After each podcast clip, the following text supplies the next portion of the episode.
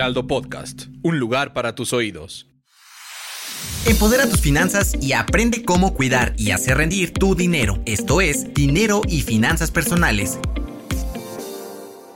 Ada, ¿tú te consideras ser de clase media? En México aproximadamente el 42% de la población pertenece a este rango socioeconómico, de acuerdo con datos del INEGI. Pero realmente hay mucha polémica en torno a saber si somos o no clase media. Mi nombre es Diana Zaragoza y en este episodio de Dinero y Finanzas Personales hablaremos de la clase media en México. Conmigo está Ada y Ruiz. Ada, ¿tú qué piensas al respecto? Ay, pues justo creo que es un tema muy polémico eh, desde muchos aspectos, ¿no? Justo eh, me preguntabas, ¿no? Que si yo creo que soy de la clase media. La verdad, en algún momento lo llegué a creer, pero honestamente actualmente creo que no. O sea, creo que no y creo que a muchos les pasa. Y, también siento que hay como una negación, ¿no? Como que todos queremos de entrar dentro de, de, esa clase. Sí, y además esta polémica se hizo más grande cuando el presidente López Obrador dijo que era un, era muy aspiracionista decir que la clase, eh, que la gente pertenecía a la clase media y eso pues obviamente hizo que todo el mundo volteara a hablar de este tema. Y es que según como decía al principio, datos del INEGI, al menos 6.2 millones de mexicanos durante el 2021 dejaron de pertenecer a la clase media, lo que querría decir que pues hay, hay más pobreza en México y eso obvio es contrario a lo que nos dice el presidente actualmente. Pero hay algunas características que el Banco Mundial establece para determinar si una familia está o no dentro de la clase media. Por ejemplo, si tiene servicios básicos como son electricidad, agua potable, internet, telefonía celular y refrigerador. ¿Puedes creer que esas son cosas que te determinan? Sí, justamente, este recuerdo, eh, creo ahorita se hizo como unos ajustes a, la cantidad de ingresos, ¿no? Que debes tener justamente para entrar dentro de esta, de este tipo de clase.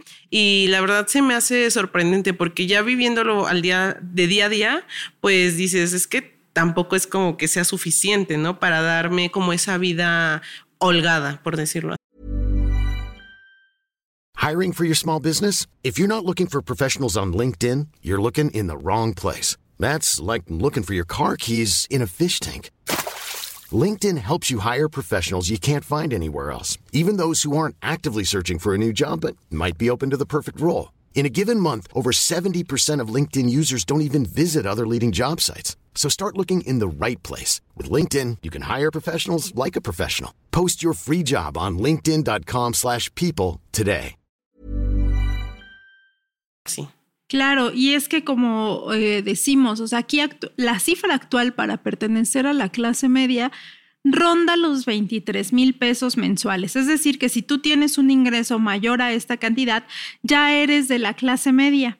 Si eres, si tienes un ingreso que es eh, alrededor de los 11 mil pesos, eres clase baja y si tienes un ingreso mayor a 77 mil pesos mensuales, entonces pertenecerías a una clase alta. Y como decimos, aquí en México realmente es difícil pertenecer a, o sea, como adecuarnos a estos niveles socioeconómicos por los salarios que hay y por la competencia en torno a todo el, pues el aspecto de trabajo y como decía antes, socioeconómico, ¿no? Sí, justamente. Entonces, creo que también, como lo mencionabas, el tema de que AMLO hablara de, eso hizo que se polarizara un poco la situación, ¿no? Porque justo todos, o sea, antes, o sea, yo recuerdo que hay como esta división también como de clase media alta, clase media baja. ¿no? Y entonces, pues ya muchos lo toman como ofensa ya desde el punto de decir media, clase media baja, ¿no? O sea, como que lo toman como negativo. Sí, y es que en realidad hay ciertos índices de, eh, por ejemplo, el Foro Económico Mundial y el Banco de México que establecen que realmente es muy difícil determinar si hay clases intermedias, ¿no? Como decías, media baja, media alta. Y esto es, es más complicado poder decirlo así. Pero fíjate, un dato interesante que también establece a qué tipo de clase perteneces es tu nivel de estudios. Si tienes estudios más allá de la secundaria, entonces estarías ya en, un, en una clase media y alta. O sea, imagínate, solo por cursar la secundaria, que es una, un servicio de educación básica. Sí, justamente, o sea, hablando eh, también justo en estos como análisis que se hacen y se habla hasta de qué trabajos eh, entran dentro de gente de clase media, pues normalmente entran gente como profesionista, ¿no? Oficinistas, técnicos, supervisores. Entonces... pues ya desde ahí como que se va marcando una línea. Y estaba pensando también, ahorita que estabas diciendo em, cuánto es el promedio que se debe ganar. La verdad es que creo que hay mucha diferencia, o sea, porque estaba checando el de la clase alta, cuánto se supone que debe ganar y, y sí es como un brinco gigantesco, ¿no? O sea, yo en los datos que te encontré decían 77 mil pesos mensuales. Entonces, de 23 que me mencionas, ya, ya pensar en eso es muchísima la diferencia, ¿no? Claro, hay una diferencia considerable de un ingreso y de ahí pues la disparidad de esto que vemos hasta en las calles, ¿no? O sea, no es lo mismo caminar por colonias populares que irte a zonas más pues de un ingreso más alto como es aquí la zona de Polanco, incluso algunas zonas de reforma. Pero otro dato que se me hace interesante es decir cuáles son los estados donde, de acuerdo con el INEGI, hay más clase media que son desde luego que la Ciudad de México, porque se concentra aquí una gran actividad socioeconómica, con el 58.9%, Colima con el 54.6%, Jalisco 53.6%, Baja California con el 53.2% y Sonora.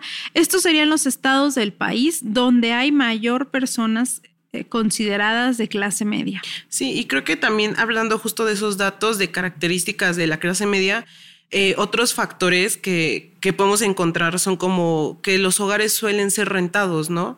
O también que, que cuentan con automóvil, pero es, son esas cosas, ¿no? Que decimos que marcan como esa raya entre que tú dices, bueno, pues yo tengo auto, yo tengo pues mi casa rentada, pero pues vivo separado a lo mejor de mi familia eh, como nuclear, este, tengo un trabajo en una oficina, entonces tú dirías, bueno, pues me va bien, pero justamente ya al abrir el panorama y ver todos los datos, pues entras, entramos justo todos como en un en una sola sección, ¿no? Que sería pues clase media. Claro, y además también aquí es importante ver cuál es tu calidad de vida, porque puede ser que sí tengas un ingreso que sea constante, pero eh, si no te alcanza para pagar todos tus servicios básicos o no te alcanza para tener un fondo de ahorro, un plan de retiro, pues entonces no estás en una clase que realmente te permita tener una aspiración hacia el futuro.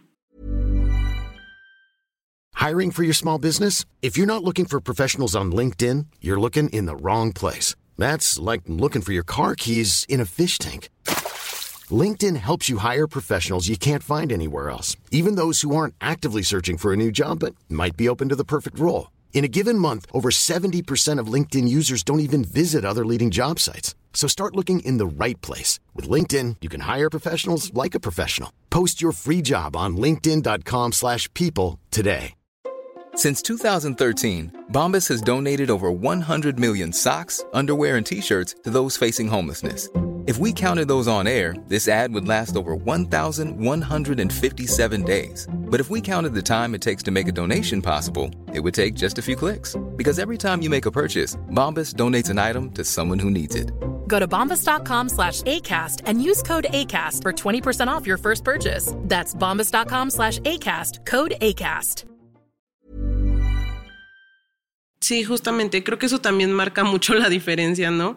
Eh, estar como al límite, o sea, literal vivir al día a día, aunque llegues a ese promedio de, de sueldo en el que te marcan como, bueno, ya estás en la clase media, pero pues justo lo que hace diferencia con la clase alta es eso, ¿no? Que pueden lograr vivir como de una forma más holgada y tienden a hacer a veces creo que hasta buscar invertir, ¿no? O sea, muchas veces a mí no me gusta hablar como de eso de estos como coachings que te dicen como de, de haz que tu dinero trabaje para ah, ti, ¿no? Pero pues sí es real, ¿no? O sea, eh, nos quedamos mucho a veces en esa parte de solo pues trabajar y ganar, pero nunca pensamos como un paso más allá. Claro, y acá volvemos a lo que decimos, muchas veces esto es porque no tenemos la educación financiera importante para esto. Eh, no sé qué otra cosa quieras agregar sobre este tema. Mm, pues nada, creo que es interesante también. He llegado a ver justo como análisis de de en qué gasta, ¿no? Eh, la clase media. Y creo que eso es interesante porque pues normalmente son estudios de mercado también, ¿no? Para saber qué consumen. Eh, entonces pienso en cosas como eh, el streaming, o sea, los, los productos de streaming, este en tarjetas de crédito, en servicios domésticos, o sea que sí se gastan, pero el nivel, en, o sea, que le damos como las proporciones no son las mismas. Sí, y es que en realidad los gastos se van diversificando y las necesidades de cada estrato social son distintas, mientras que para una clase baja pues es estar en el día a día de qué vas a comer, lo que gastas en transporte, lo que destinas a tu educación. La clase media supuestamente está más holgada y puedes darte ciertos lujos, como decíamos ahorita, o sea que ya se considera un lujo tener televisión vía streaming y pues las clases altas están en otra esfera que para muchos de nosotros ni siquiera las lo consideramos, ¿no? Entonces eso es importante diferenciarlo. Y también eh, muchas personas se preguntan si es posible cambiar de clase social. Y aquí pues hay muchos factores que influyen sobre todo esto, que tiene que ver con el desarrollo profesional de cada quien y el crecimiento personal de, pues también que cada persona tenga. O sea, no hay ninguna limitante que te diga que no puedes cambiar de clase social, pero sí es cierto que te va a costar un poco más de trabajo que a las personas que ya nacen en una clase más alta. Sí, creo que eso también es un tema interesante, ¿no? Analizar eh, a partir también hasta de las oportunidades, pero creo que, que estaría interesante, ¿no? Que abríamos el debate de quién se identifica y dice, no, yo estoy segura que, que soy clase alta, ¿no? O sea, o clase media. O hay gente, al contrario, ¿no? Hay mucha gente que le preguntas y dice, no, pues yo me considero clase baja. Y cuando ya ves los números dices, bueno, no sí, ahí hay como una disparidad, eso sí es cierto.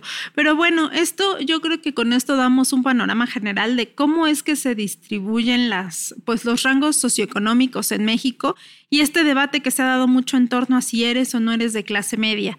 Eh, mi nombre es Diana Zaragoza. Recuerden escuchar más episodios de Dinero y Finanzas Personales. Hasta la próxima. Bye.